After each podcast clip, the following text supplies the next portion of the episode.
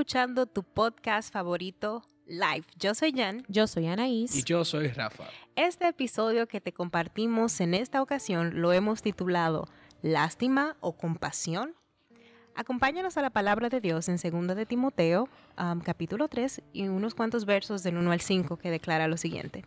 También debes saber esto, que en los postreros días vendrán tiempos peligrosos, porque habrá hombres amadores de sí mismos, ávaros, vanagloriosos, soberbios, blasfemos, desobedientes a los padres, ingratos, impíos, sin afecto natural, implacables, calumniadores, intemperantes, crueles, aborrecedores de lo bueno, traidores, impetuosos, infatuados, amadores de los deleites más que de Dios, que tendrán apariencia de piedad, pero negarán la eficacia de ella. A estos evita. Y sin defecto alguno, los tiempos peligrosos que hoy en día estamos viviendo están determinados por el comportamiento del hombre. Las características antes mencionadas por el apóstol Pablo son claras y no dejan dudas de que estamos viviendo frente a una generación que es perversa y que huele a egolatría. Los ególatras son aquellos que extraviando la generosidad se vuelven adoradores de sí mismos. Wow.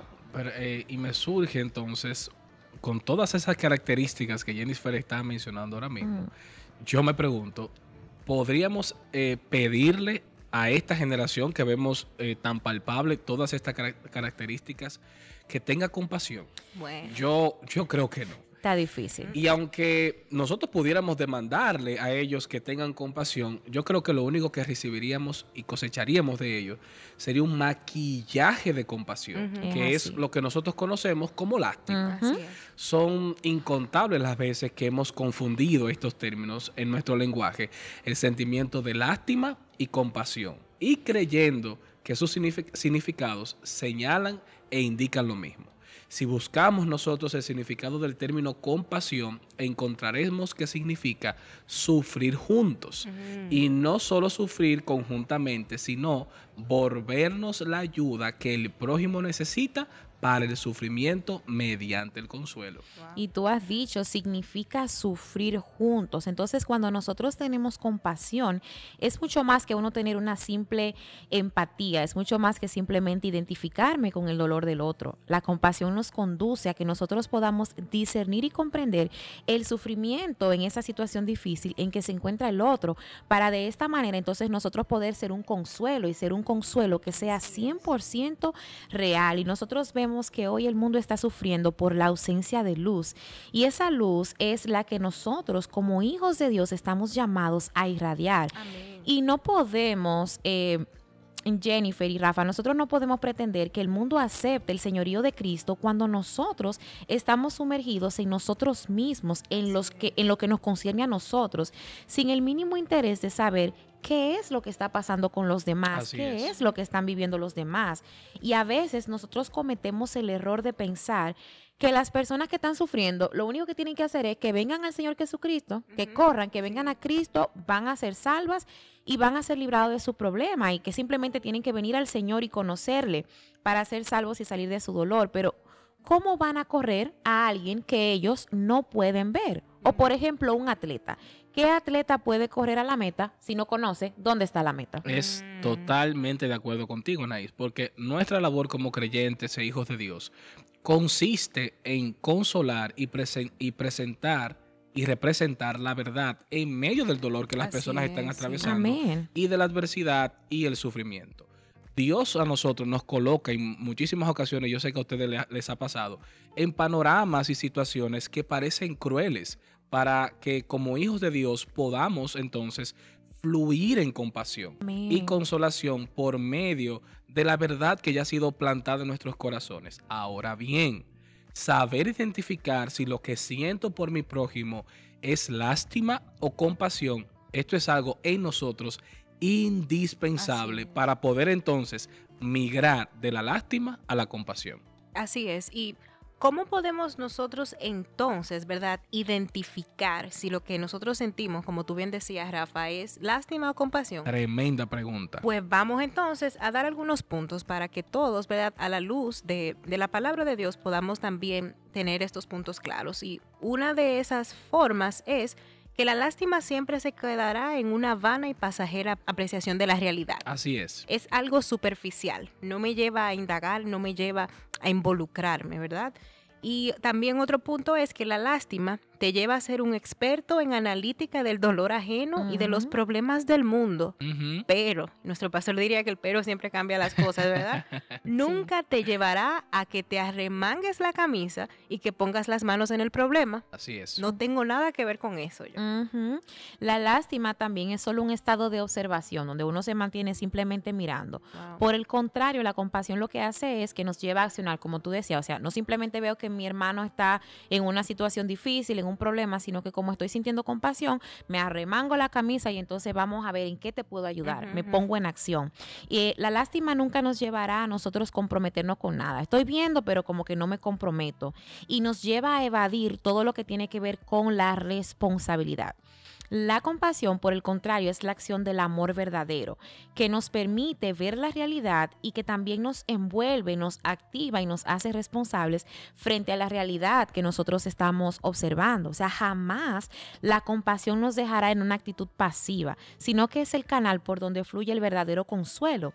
Y es el consuelo lo que conecta al mundo con la cruz de Cristo. O sea, toda consolación tiene el fin de conducir a esta generación a la cruz para que pueda cambiar entonces eternamente la realidad que vive el hombre.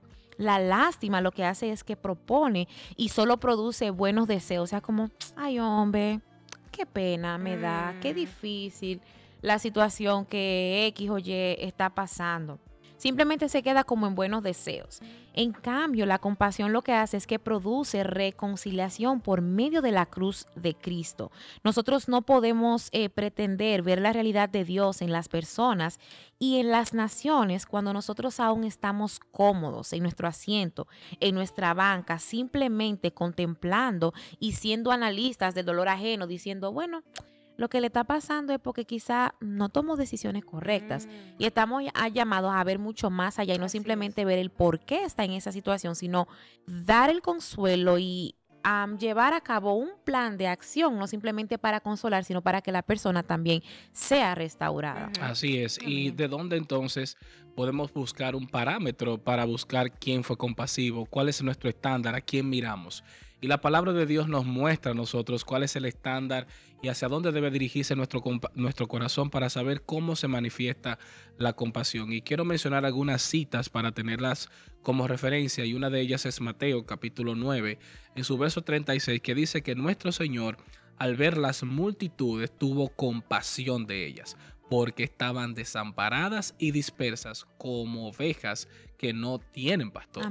El, Señor vio las multitudes, pues el Señor no se quedó solamente en la lástima, ay, qué mal, sino que sabemos que su compasión lo llevó a la cruz. Ay, pobrecita, no tienen pastor. No tienen pastor. y cuando entonces Él dice, yo soy el pastor de las ovejas. Es, increíble.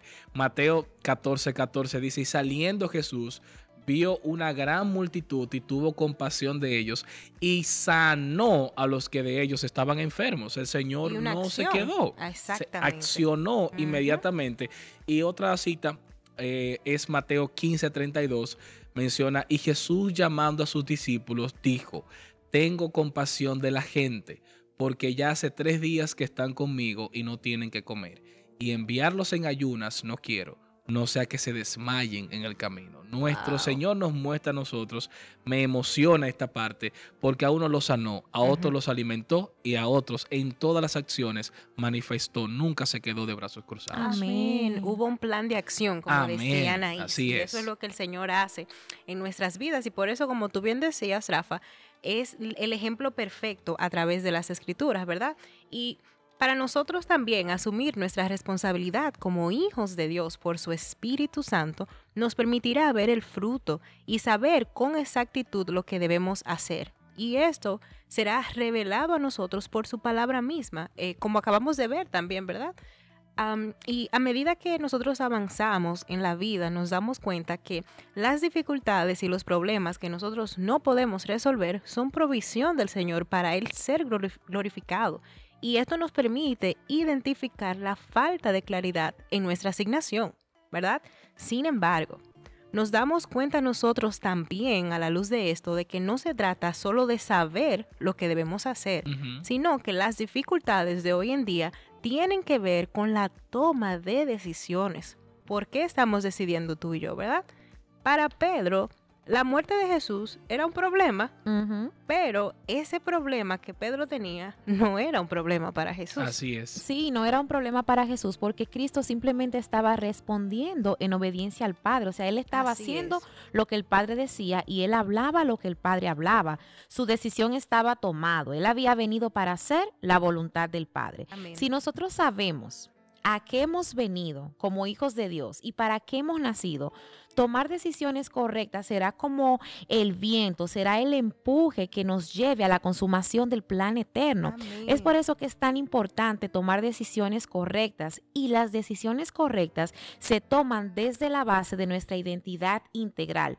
Hijos guiados por su palabra que han muerto a ellos mismos y ahora vive Cristo en ellos. Wow. Y en ese morir a nosotros mismos y que Cristo vive en nosotros es en donde como fruto y evidencia de Cristo en nosotros, nosotros extendemos lo que es la consolación. Nos movemos del esa pleno sentimiento de sí. lástima y entonces nos movemos con un corazón compasivo. Así es. Y es que nuestras decisiones cotidianas dejan ver de manera muy clara cuál es el camino que nosotros hemos Así tomado. es. Ir al trabajo, cómo nos comportamos con nuestros padres, nuestros hijos, en nuestro, en nuestro matrimonio, exponen Ujú. eh, el cómo estamos caminando. Andar en la verdad es vivir concentrados en el propósito eterno. Estamos enfocados, nada nos va a sacar de ahí. Con una completa revelación de lo que debemos de hacer y el destino que nosotros debemos alcanzar. No ignoramos, y quiero que seamos claros en esta parte, los momentos difíciles que, que nosotros tenemos que atravesar. Todos nosotros atravesamos pruebas, sufrimientos, y, estamos, y, no, y no ignoramos eso. No obstante, asumimos la responsabilidad que tenemos como iglesia frente al mundo. Amén. Amén. Y queremos terminar con esta cita en Primera de Pedro, el capítulo 3, el verso 8. Dice, finalmente estén todos en armonía. Sufran con los que sufren. Ámense unos a otros y sean compasivos y mansos. Es el deseo del Señor para nosotros, es nuestro llamado, es nuestra responsabilidad como hijos de Dios el aprender a salir de nuestros asuntos personales y de la individualidad de lo que me pasa a mí, de lo que me sucede a mí. La invitación es a mirar más allá, a ver un panorama más amplio para nosotros poder así ser fieles colaboradores con el propósito eterno de lo que es la compasión y es nuestra oración que el Señor pueda ayudarnos a que nosotros día a día podamos migrar de ese sentir de lástima y que podamos cultivar un corazón compasivo, pronto, con manos extendidas, listo para remangarse las manos para ayudar al prójimo, como es el deseo de nuestro Señor Jesucristo. Amén. Agradecemos a cada uno de ustedes por el regalo de su sintonía, así que nos vemos en una próxima. Chao, chao. Bye bye.